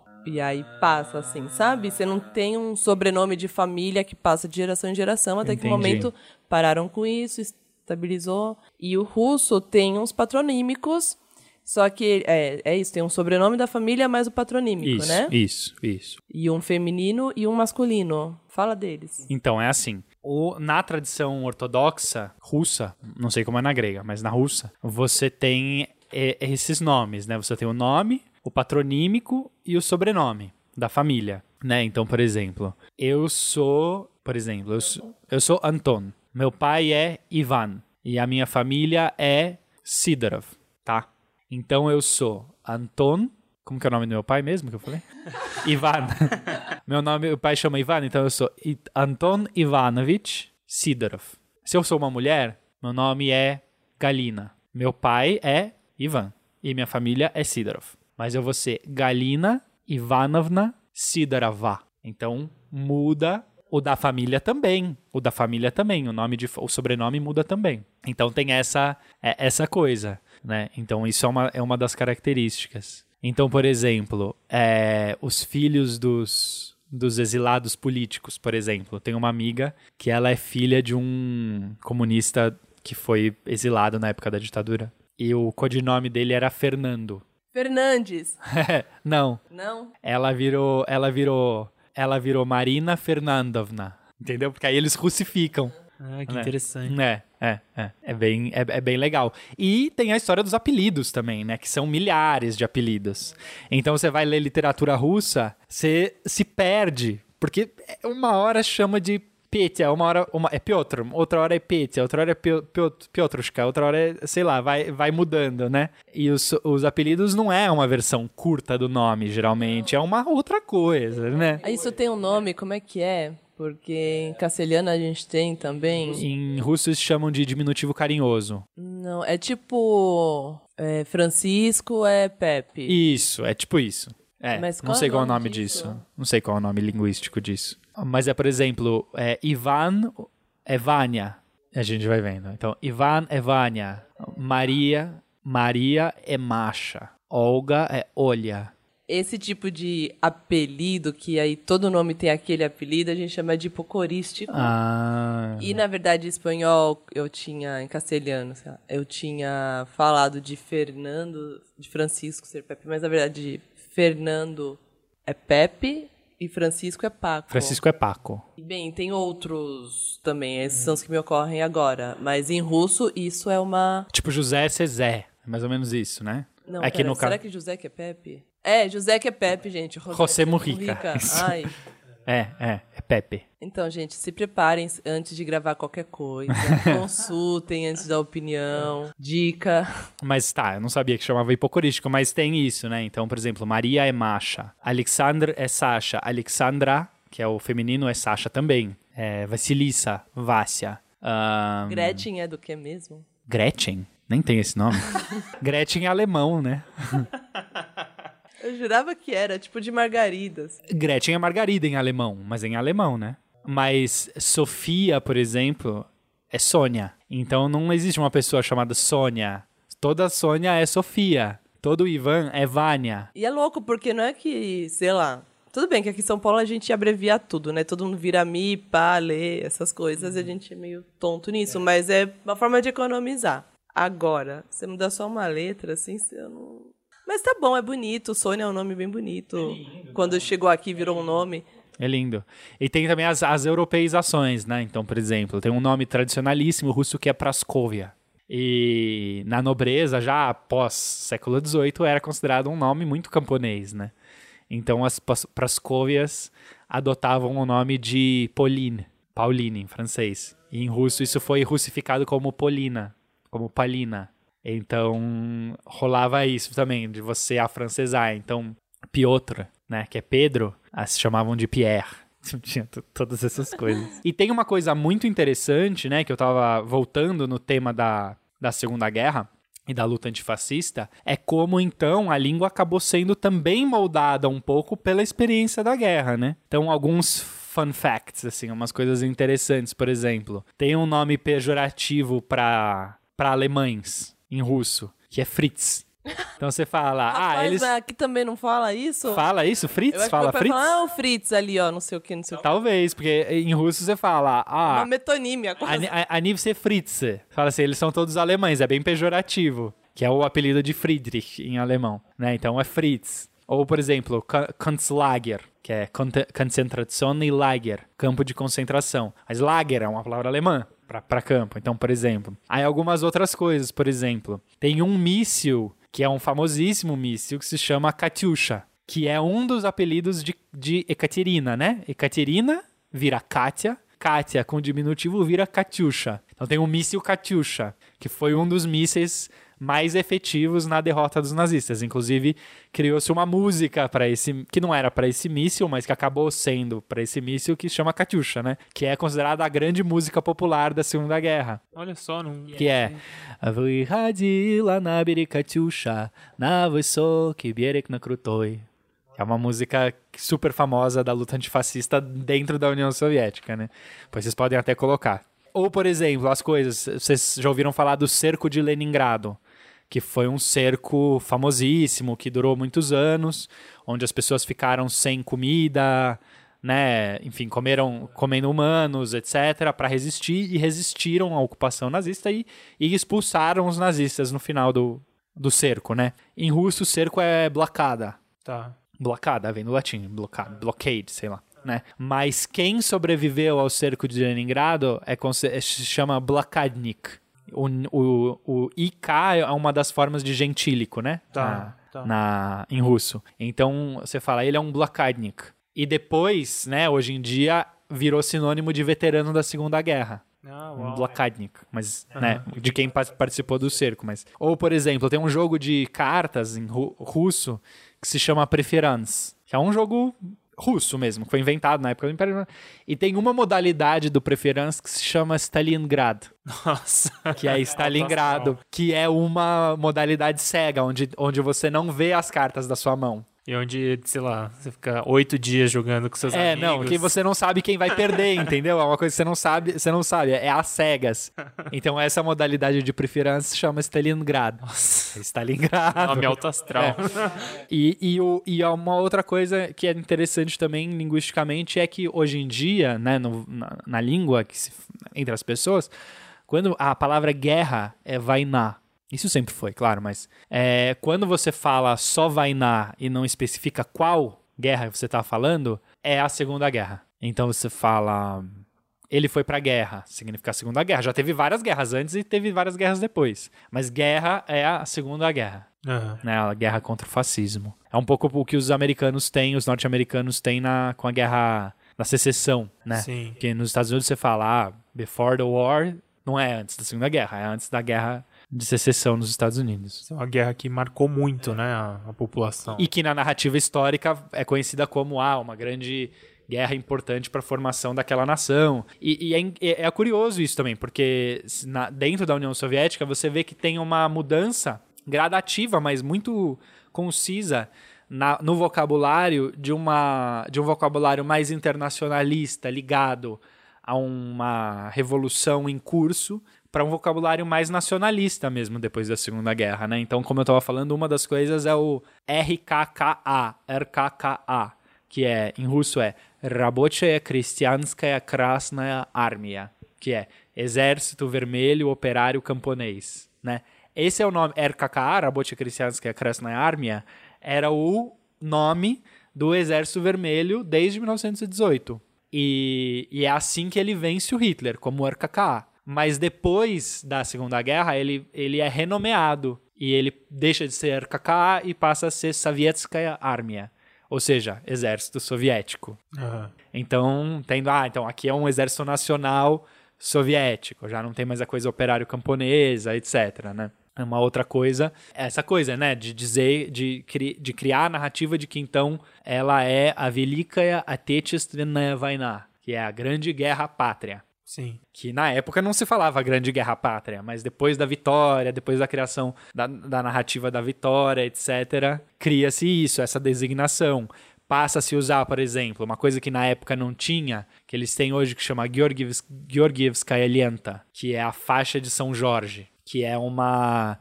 É tipo uma faixinha, tipo esses símbolos de setembro amarelo, não sei o que roxo, tal, tal, tal. Só que ela é laranja e preta. E eles usam ela com um símbolo do Exército Vermelho, com uma foice e um martelo, até hoje nas comemorações da do dia da vitória do 9 de, do 9 de maio. Mas na época da vitória e durante um tempo depois isso não existia, porque a, a faixa de São Jorge é um símbolo do Império Russo.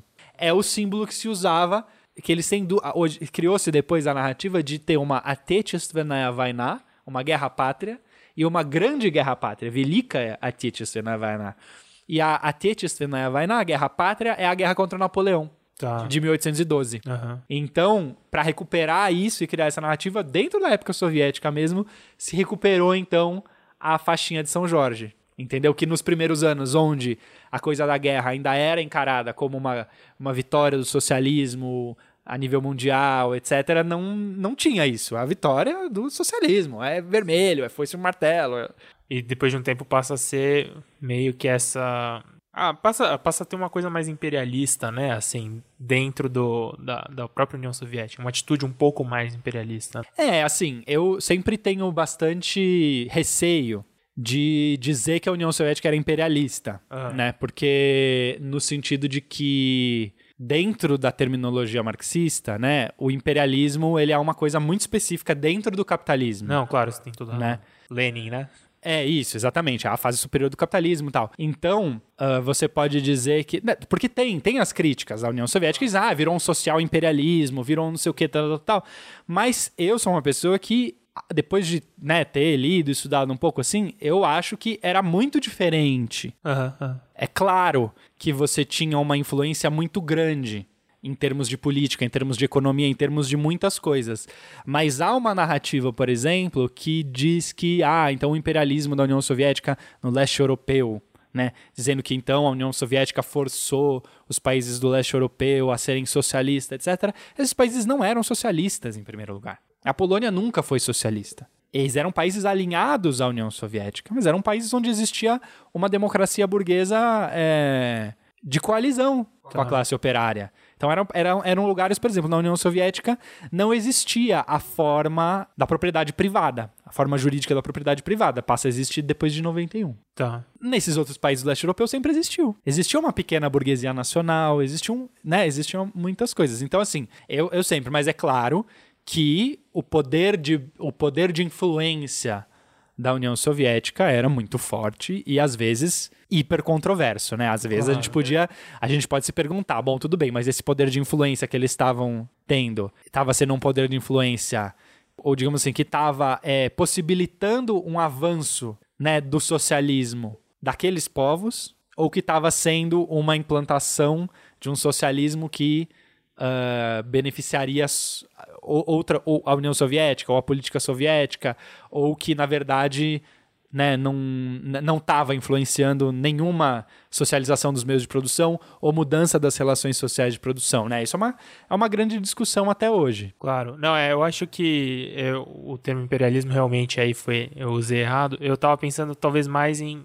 Passa a se agir mais como uma superpotência Isso, é uma do superpotência. que como um país que tava, sei lá. Tinha uma outra atitude antes da Segunda Guerra mesmo. né? Que não era uma superpotência, Exato, exatamente, é. né? Porque você pensa que a, a, a coisa da Guerra Fria, ela passa a existir depois da Segunda Guerra, né? A política de Guerra Fria nos Estados Unidos, né? Então isso, de alguma forma, acaba servindo como uma contenção do projeto revolucionário também, né? Porque não teve guerra. Não, você não teve guerra, os Estados Unidos não teve guerra no território dos Estados Unidos, pensa, né? A, a União Soviética foi completamente destruída. Então tinha uma necessidade imediata de reconstruir tudo, de reconstruir indústria, de reconstruir tudo que tinha acabado ali. E os Estados Unidos não. Então, num primeiro momento depois da guerra, em termos de força econômica e política, é claro que os Estados Unidos estavam mais avançados adiante, com mais poder, né? Então, quando acontece a política Guerra Fria, eles acabam tendo esse poder de contenção e a União Soviética tem que se voltar para dentro para reindustrializar, refazer, re- refazer o país, né? E aí eles acabam entrando nessa política de, de, então aplastar, então, né, depois, né, depois da morte do Stalin tudo mais, tem a coisa da coexistência pacífica. Então eles falam, não, então agora a gente vai é, implantar o socialismo mostrando como exemplo para o proletariado dos países ocidentais avançados as vantagens do socialismo. Então não é mais guerra revolucionária, é vamos ver como. E nos países do terceiro mundo, entre aspas, né, do dito terceiro mundo, os países da periferia do capitalismo, passa a ser vamos então emprestar dinheiro, emprestar maquinaria, industrializar esses países já dentro dos modelos do que se chamava de socialismo ali dentro da, da União Soviética. Né? Cara, percebeu que tem certos temas, às vezes, que a gente não consegue ficar só na linguística? Total. Então, até o quadro reservado para isso a gente não consegue, né? Então, vamos passar pro próximo. Vamos.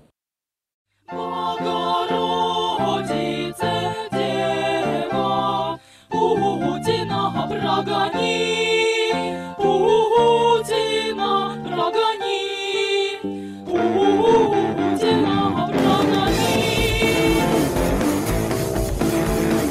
Черные рясы, золотые погоны, все прихожане ползут на поклоны, призрак свободы на небеса. Отправят, отправят в Сибирь,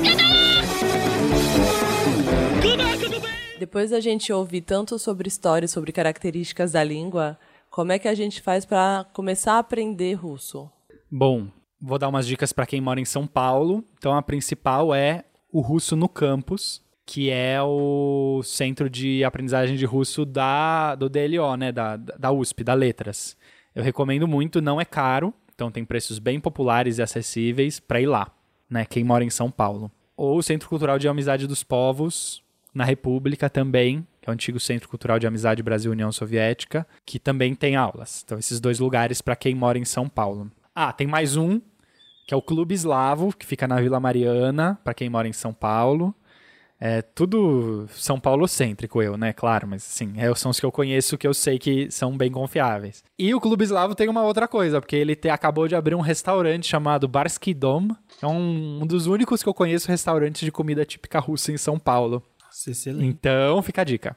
Clube Eslavo na Vila Mariana, bota aí no Google. Pra quem quer estudar fora, eu vou dizer que eu não conheço escolas de russo, né? Eu sei que tem russo na, na Federal do Paraná, eu sei que tem russo no Rio Grande do Sul, na URGS, eu sei que tem russo no Rio de Janeiro, na UF, e na UFRJ tem também, e eles com certeza têm mais informações, mais cursos de extensão, etc. Então é possível também, isso eu sei. Ah, agora, para quem quer aprender na internet, eu recomendaria o bom e clássico Duolingo, que dá para ter uma noçãozinha, dá para ser alfabetizado, né? É, uma coisa, eu tava procurando aqui, eu achei no YouTube também o, o Clube Eslavo parece ter um canal no YouTube. Eles também, têm um canal no YouTube. Que eles jogam algumas informações, alguns cursos e tal. Às vezes é um jeito também de entrar em contato. Sim, sim, sim, com certeza, com certeza. Então isso é o que eu recomendaria, mas com certeza há muito mais fora de São Claro. Paulo e em outros lugares, especialmente nos lugares que tem colônia, né? Ah, É, sim. mais pro sul, etc.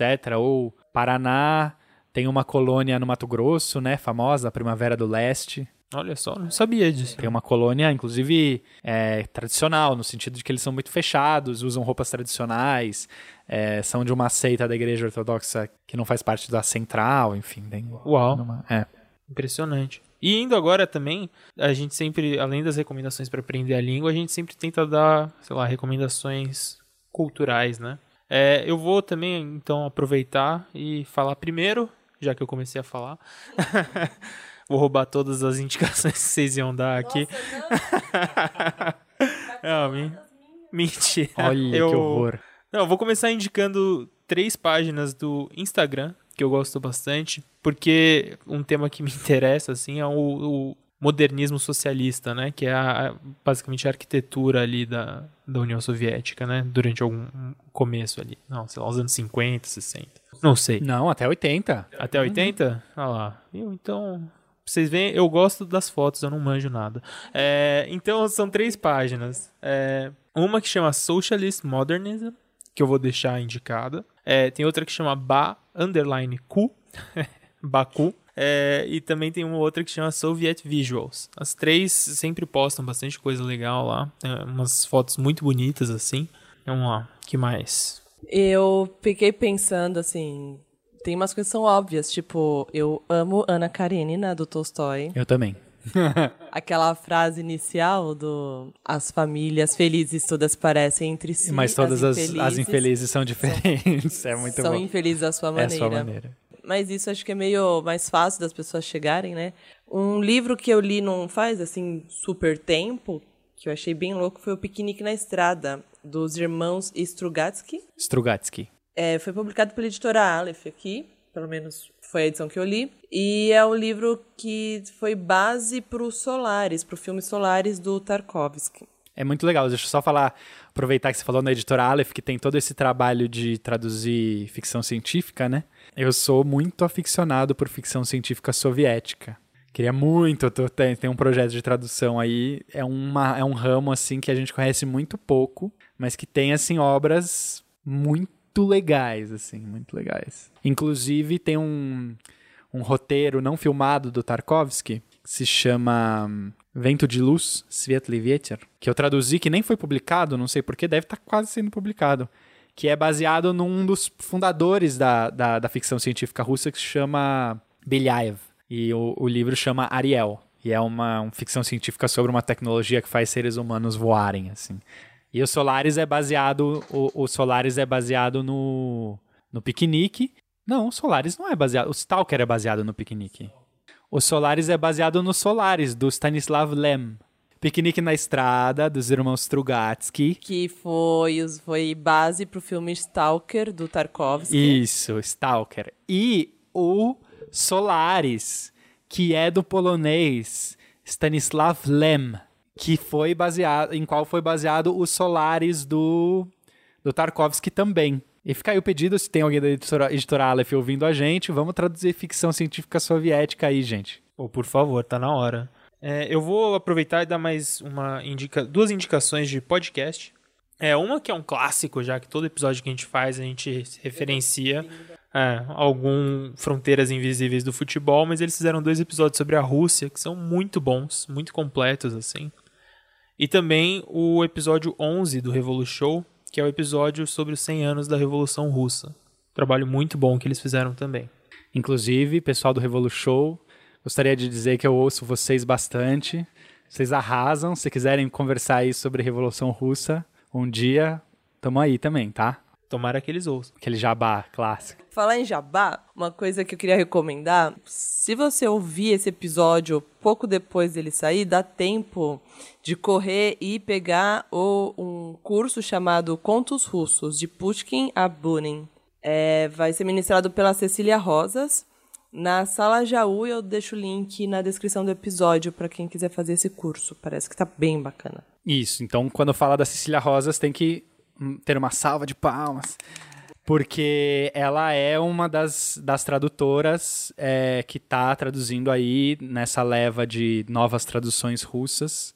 Começou com a editora 34, né? Mas, assim, agora já tem outras. E que estão fazendo um trabalho fenomenal, assim. É, ela traduziu o A Guerra Não Tem Rosto de Mulher, da Svetlana Alexievich, que é uma ganhadora do Prêmio Nobel de Literatura, né? Ela é bielorrussa, mas escreve em russo. E, e recentemente queria aceitar também a tradução do poema Sobre Isto, Praeta, do Mayakovsky, que foi traduzido pela Letícia May, que ganhou o prêmio Jabuti. E tá muito boa a tradução também. Enfim, tem muitas mulheres tradutoras agora de russo que estão fazendo um trabalho muito legal. Graziela Schneider também. Bastante gente. É, encerrando a minha parte aqui das, das indicações, eu vou aproveitar, né? Um, um dos temas que a gente tratou hoje foi Segunda Guerra, e quando eu penso em Segunda Guerra, eu, eu gosto muito de uma série de documentários da BBC que chama World at War. É, na verdade, é uma série de documentários lá dos anos 70, que o meu amigo Lucas me indicou. Assim, só ele pra achar um documentário dos anos 70 pra, pra ver hoje, achar o torrent disso. Mas tá lá e você acha. O que é muito legal dessa série é que, um, ela é bem completa, não, não cai na, na coisa simples de falar que os Estados Unidos salvou o mundo. E que, por ser dos anos 70, entrevistou muita gente que tava lá na Segunda Guerra, tava viva, tava ativa ainda. Então, entrevista, sei lá, o ministro da guerra do Hitler, é, coisas assim. É uma série muito interessante. Tem uma série também que ela pode ter lá seus problemas, mas que ajuda um pouquinho a entender, é aquela Empire of the Tsars da BBC e tá lá na Netflix, são seis episódios, três, não importa o número de episódios, não é super longa e vai falar sobre a dinastia Romanov. E o fim é muito legal, como acaba a dinastia. é muito legal como acaba a dinastia dos Romanov, né? Eu também sempre acho, gente. Enfim, é, essa série, é, ela é bem, pra quem já sabe a história da, da, da, da Rússia, ela é bem BBC, assim, bem aquela É. coisa, mas, mas pra quem te- quer ter uma ideia panorâmica, assim, dessa época é interessante. É, mostra inclusive aquilo de ser a Catarina a grande esclarecida do rolê, né? A monarca esclarecida, exatamente, total, total. E aproveitando pra falar de séries, eu queria indicar uma série que todo mundo tem que ver, quem quer saber sobre, enfim, luta contra o fascismo na União Soviética, tal, uma série famosíssima dos anos 60 que recupera os últimos dias da Segunda Guerra, que diz que é uma série que, inclusive, quando foi o, o último capítulo foi ao ar na União Soviética, o Khrushchev parou uma reunião do Comitê Central pra assistir o último capítulo. É tipo o fim de novela aqui. Tipo fim de novela, diz que essa foi. Que chama 17 Momentos de Primavera. Em russo é 17 mгновений вес- весны, que é uma série de espionagem. Então ela se passa nos últimos dias da Segunda Guerra e conta a história de um agente infiltrado do Exército Vermelho dentro do alto mando nazista, que tem que frustrar alguns planos de não acabar com a Segunda Guerra. Você sabe onde a gente consegue assistir? E YouTube, se você colocar 17 momentos de primavera, é, você acha com legenda, se não em português, em espanhol, com certeza. É muito fácil, são alguns episódios, acho que são 17 episódios. É muito legal, é muito legal. Eu, é, é uma das minhas séries preferidas. Cara, tem bastante recomendação, então, né? Vocês se virem pra dar conta de ler, ver, ouvir todas. É, E a gente queria muito, muito agradecer a presença do Diego. Ele vai contar pra gente, a gente é, no final, aqui, qual vai ser a música de encerramento. Mas eu já queria deixar aqui meu muito obrigado, Diego. Muito obrigado pela aula, Diego, e pelo tempo aí de para vir falar com a gente. Valeu mesmo. Obrigadão. Gente, Cecília e Bruno, eu é que agradeço o convite. Muito legal. São coisas que eu adoro falar, que eu estudo, enfim, que, né, tão, tão aí, né? Eu acho que gosto, eu, go- eu detesto essa essa coisa que a gente tem hoje em dia dessa hiperespecialização, né? Então, pra mim tem tudo a ver. O teatro tem a ver com a Rússia, tem a ver com a União Soviética, tem a ver com a história, tem a ver com tá tudo junto, né? Com a língua. Então, eu acho que eu gosto muito e vou estudar. Enfim, é, é isso. Obrigado. Eu que agradeço muito. Que música a gente vai ouvir agora pra finalizar? Olha, eu escolhi uma música. Bom, poderia ter escolhido a Internacional, poderia ter escolhido o hino da União Soviética, mas eu escolhi uma música que eu gosto muito de uma banda que é uma banda contemporânea. Acho que eles não existem mais enquanto banda, mas é uma banda que acabou há pouco tempo, que se chama Pyatnitsa. Pyatnitsa em russo é sexta-feira, né? Então, só que se escreve 5, que é Pyat, Niza, 5, apóstrofe N-I-Z-Z-A, quem quiser procurar, com caracteres latinos mesmo. E é uma banda de esquerda, enfim, é uma banda que canta músicas de protesto em forma de reggae, em russo. São ucranianos. Então a música que eu vou colocar pra vocês se chama Soldat, que é soldado.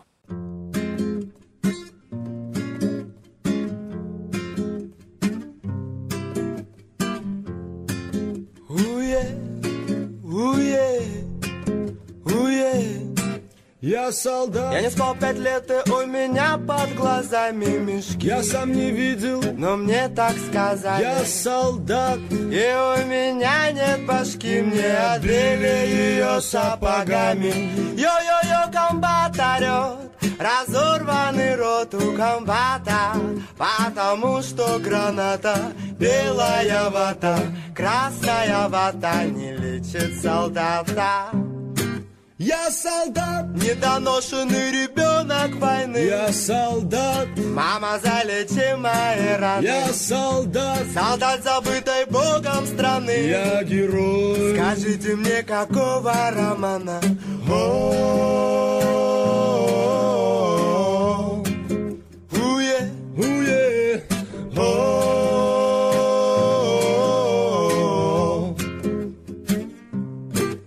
Я солдат. Мне обидно, когда остается один патрон. Только я или он. Последний вагон самогона с таких миллион. Во-о-о-о. Я солдат. И я знаю свое дело, мое дело стрелять, чтобы пуля попала в тело врага. Это рога для тебя, мама, война. Теперь ты довольна. Я солдат, недоношенный ребенок войны. Я солдат, мама залечи мои раны. Я солдат, солдат забытой богом страны. Я герой. Скажите мне, какого романа? О,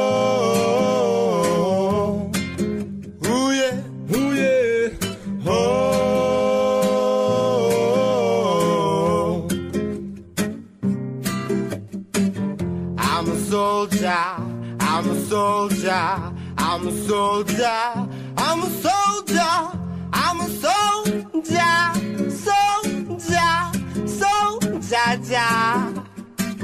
I'm a soldier, I'm a soldier, I'm a soldier, I'm a soldier, I'm a soldier, soldier, soldier. Я солдат, недоношенный ребенок войны. Я солдат, Мама, залети моя родная я солдат, Солдат забытой богом страны. Я герой. Скажите мне, какого романа? О,